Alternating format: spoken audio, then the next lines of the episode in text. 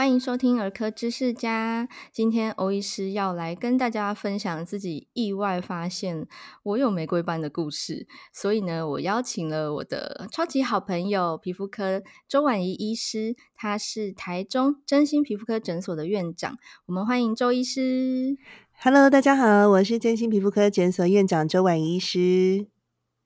我我特地邀请你，就是诶，你是帮助我发现我是玫瑰斑病友的人。对。而且虫虫有多的人，对，我来跟大家说一下，哎，这个美丽的意外，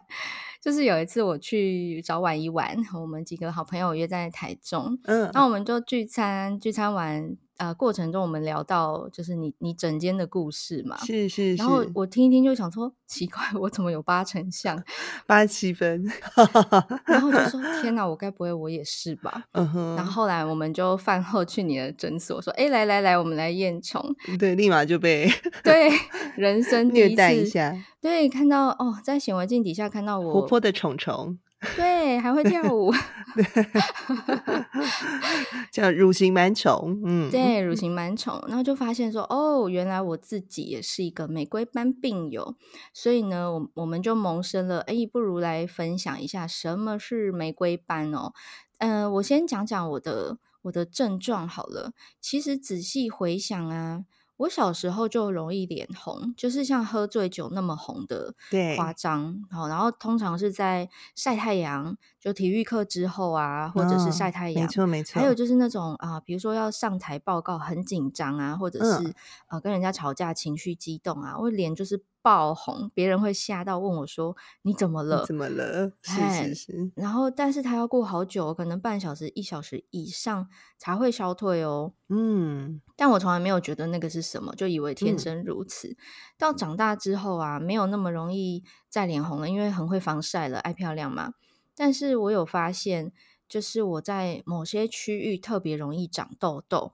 好，这个等一下请周医师跟大家介绍。嗯，那反正最后就是在这一次的聚会中，意外的发现哦，原来一切始作俑者居然是乳型螨虫以及玫瑰斑这个疾病。是，所以就来请教婉仪，什么是玫瑰斑啊？对，那玫瑰斑它其实是一种还比较超级敏感的那种皮肤哦，因为神经血管活性不稳定，所以会比较容易红。那大概有八到九成左右的病友，他们脸上呢会有一只乳形螨虫，嘿，这个虫量是超标的。那这只虫呢，因为它会诱发一些过敏的反应，嘿，所以会诱发一些像丘疹、脓疱的这些状况，哈啊，也很常会有一些泛红啊、血管扩张，或是呃，甚至有的人会有粗粗也一颗一颗摸起来像砂纸状的那种感。感觉，而且还有一些是会有毛孔性糠疹以及肤色不均。那最经典的其实就是呃，因为这只虫喜欢吃油，所以在脸油的病人，其实我们很常见，嘿，就是毛孔会很粗。因为各位可以想象，如果很多只这种乳型螨虫塞在这同一个毛孔的时候，毛孔就会变得还蛮粗的哦。所以有一些在我们临床上就一来就说啊，医生我在意毛孔，我要缩我的毛孔，然后在外面打过一轮，就是各式各样的镭射都没有效，结果一验其实乳型螨虫超标。的这个症状，觉得好哀伤哦，花很多钱的感觉 啊，真的。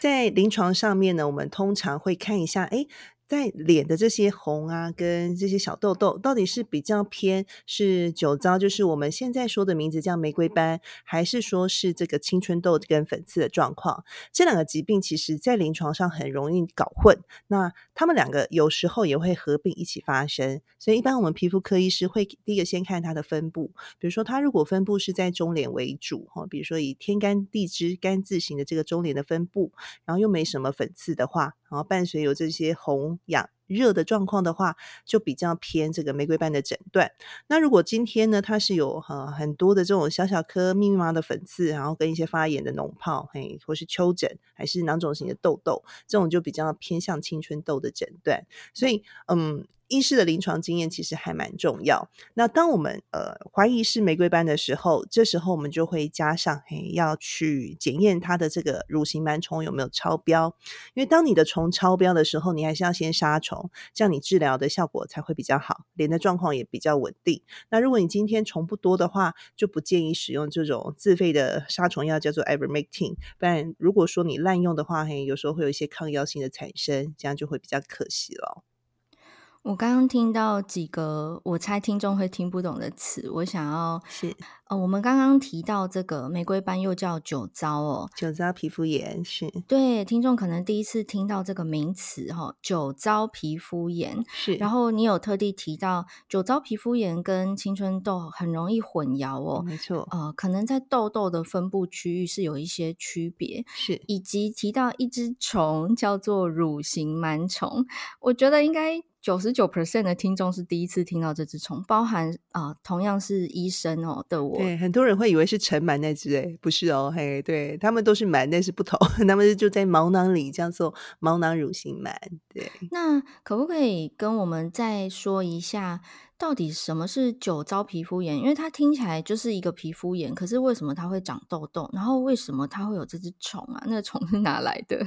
哦，是是是，那这只虫呢，叫做乳形螨虫，它其实是我们脸上本来就很常见的共有的这种寄生虫。那一般的人其实脸上不会超标，大概十只以内。哦，但是呢，如果你的环境比较适合它生长，哦，比如说你的脸比较油啊，或者常常在面做脸去角质敷面膜，或者打一些比较。不是不适合的镭射的话，那你的这个皮肤的脏壁受损，给它一个比较好的环境可以生长，它超标之后就会开始引发一一连串的后续的发炎反应，哦，那就会让皮肤发炎，就是产生皮肤炎的状况，跟还会诱发这些血管增生，那临床上就会看到这些泛红啊、有颗粒或者长丘疹、脓泡的状况。哦，这样子我听懂了。简单来说就是。酒糟皮肤炎是一个结果，那它的原因是呃，跟人类会应该算寄生啦的一个寄生虫，它叫乳形螨虫，然后是很多人脸上都有，只是很多人脸上的量很少，嗯嗯，就少数的人可能皮肤的环境比较适合它生长哦。结果它过度繁殖就变成皮肤的负担，那产生的结果就是皮肤发炎，然后容易长出呃会发炎很痛的那种红肿大颗的痘痘，是，然后甚至像我这样子，就是整个神经血管活性很嗨吼，然后就很容易红啊热啊，嗯，嗯，那有时候还会刺会痒。因为我我想到我曾经有一个同事，就是三不五时看到他会抓抓抓他的脸。然后他还没抓就红了，他抓了之后更红，这样搞不好他也是吼。呃，可以来验验看。对，我自己其实虫也有多过，但是我其实不是玫瑰斑，我是叫做蠕形螨虫增生症。嗯，以前我就常常哎晚上快睡觉的时候就觉得哎奇怪，脸好痒哦，那种痒就很像蚂蚁在爬那种痒痒的感觉。嗯，结果后来哎自己请我的同事验一下，哇，我的虫三十几只，是。然后后来大概擦完药膏之后，其实第二天、第三天就症状就好很多，就完全不痒，我就觉得哇。太神奇了，对，哦，呃，也是有一群就是门诊中的这些病友，其实跟我一样是乳形螨虫增生症。哦，那还没有到玫瑰斑，因为玫瑰斑会这种呃发热嘿，还有会比较红啊的这种状况哈，并不是每个人虫多都是玫瑰斑，有的是单纯的乳形螨虫增生症，那这种的治疗就会比较快一些嘿，而且会呃还蛮有效的，对。所以就是同样是脸上有乳形螨虫寄生的状况哦，这一只虫造成两个呃不同的群体。第一个群体是像欧医师这样，就是不但有对乳形螨虫量过多，嗯，然后产生玫瑰斑的病程，然后或者是像周医师这样子，诶，单纯就是乳形螨虫增生症，诶，数量多把它杀掉就好了，是吗？是是是，就是我们让它回归到就是一般的标准以内的话，嗯，呃，这个状况就会稳定很多。那有一个比较有趣，因为欧医师刚好是儿科，呃，我们之前呃像眼部的酒糟，我们都会转给中国附医的呃一位眼科的李幼林医师。那很多是在他那边，就是小朋友长针眼，嗯，呃，或者是大人长针眼，然后他把口罩拿下来一看，或是把妈妈的口罩拿下来一看，哦。那他就是发现，哎，其实妈妈吃的是玫瑰斑，就是虫有超标。那因为这只虫是吃油，但是呃，小孩子其实脸上没什么油，对，所以妈妈的虫如果传给小朋友的话，哈，比如说脸贴贴久了之后，嗯，虫爬到小朋友的脸上，但是没地方去，嘿，所以他会找一个油脂相对比较多，就是在眼睛里面一个分泌油脂的腺体叫睑板腺，哦，他就会去住在那边啊，眼睑板。对，所以小朋友通常是以呃这个反复的长针眼来做表现，所以这时候呢，嘿，就你也要顺便治疗虫的问题，而不是只有呃这个治疗它针眼发炎的问题。所以呃，我就说那个幼林其实是眼科界最会看这个 玫瑰斑的医师，所以很厉害。他每次哎转诊过来的几乎十之八九的真的都是有虫的。跨界。对，所以如果你的小孩常常长针眼，然后爸爸妈妈自己的脸常常会红啊，或者是毛孔粗大，还是出油，还是就是有这些丘疹，痘痘治不好，对，就要赶快来皮肤科做个检查。哇哦，所以刚刚听到乳形螨虫这一只新的虫，也不是说新的虫，新听众新认识的，哎，对，它是很古老的东西，对，很古老的虫，对，只是我们人类比较晚认识它哦。这只乳形螨虫造成蛮多问题的吼、哦，敏感肌。对，今天听到好几个词，第一个是我们俗称玫瑰斑的这个酒糟性皮肤炎，是；第二个是单纯的乳形螨虫增生症，第三个是搞不好小朋友的针眼跟这个有关，对，还有一个就是婉仪，你刚刚在讲那个晚上睡前哦，就抓抓痒痒，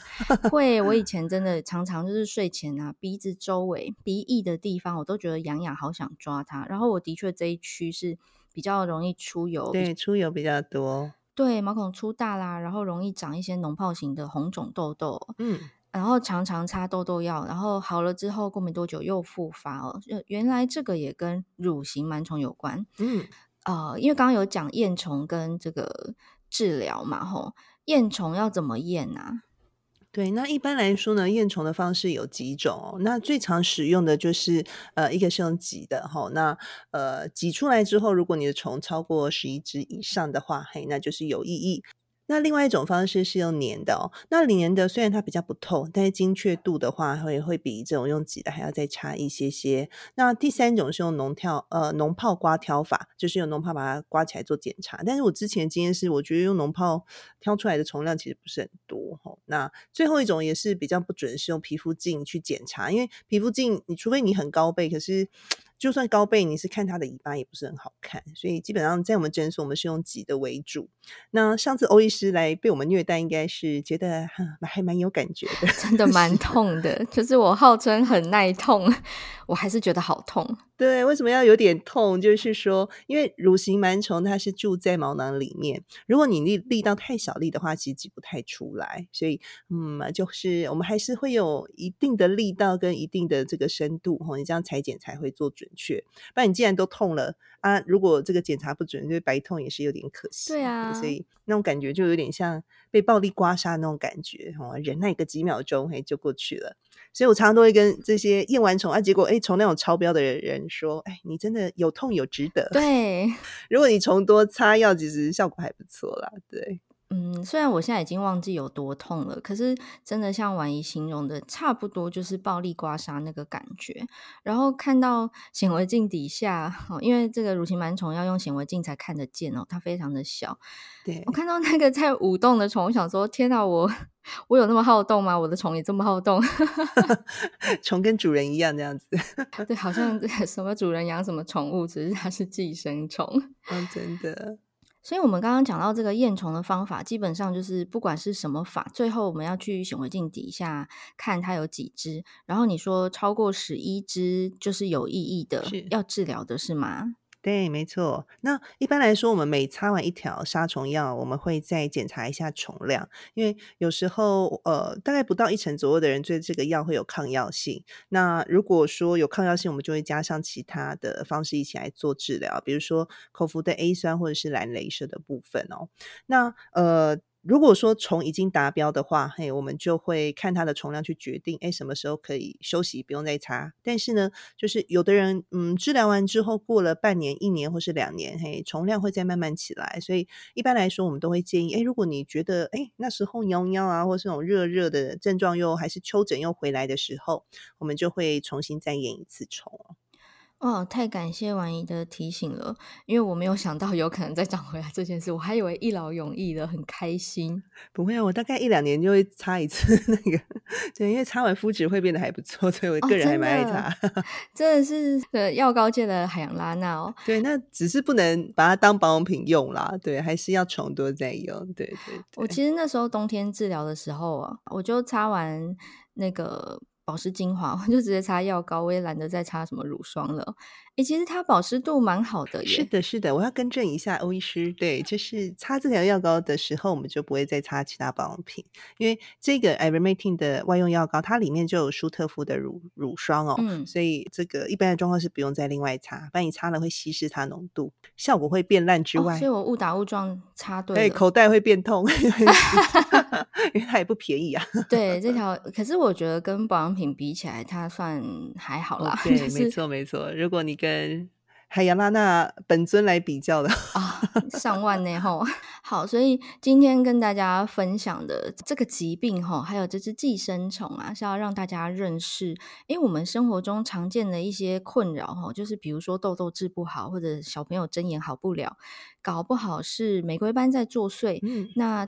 不要因为自己容易脸红，或者觉得脸皮薄，哈，呃，常常这个动不动脸红，以为自己就是玫瑰斑，不一定哦，还是要呃找专科的皮肤科医师啊，检验看看是不是脸上真的有这样子的一只呃寄生虫，叫做乳型螨虫哦。是，更多的治疗方式。哦，我们刚刚有提到它还有一些其他问题哦，我们会在下集跟大家分享。那今天这一集呢，如果你觉得太难，你有听不懂的地方呢，没有关系，你可以私讯欧医师或者是周医师哦。啊，我有做个懒人包哦，对，我会把这个链接放在今天的资讯栏哦，大家可以点进去稍微认识一下这个酒糟性皮肤炎、玫瑰斑还有乳型螨虫的故事。周医师做了非常精美的懒人包，可以供大家复习。那我会把链接放在今天节目资讯栏哦。呃，顺便呃广告一下，我们有一个台湾青春痘暨玫瑰班协会，吼、那是由呃我的老师邱品奇理事长所领军的、那我们下面有很多的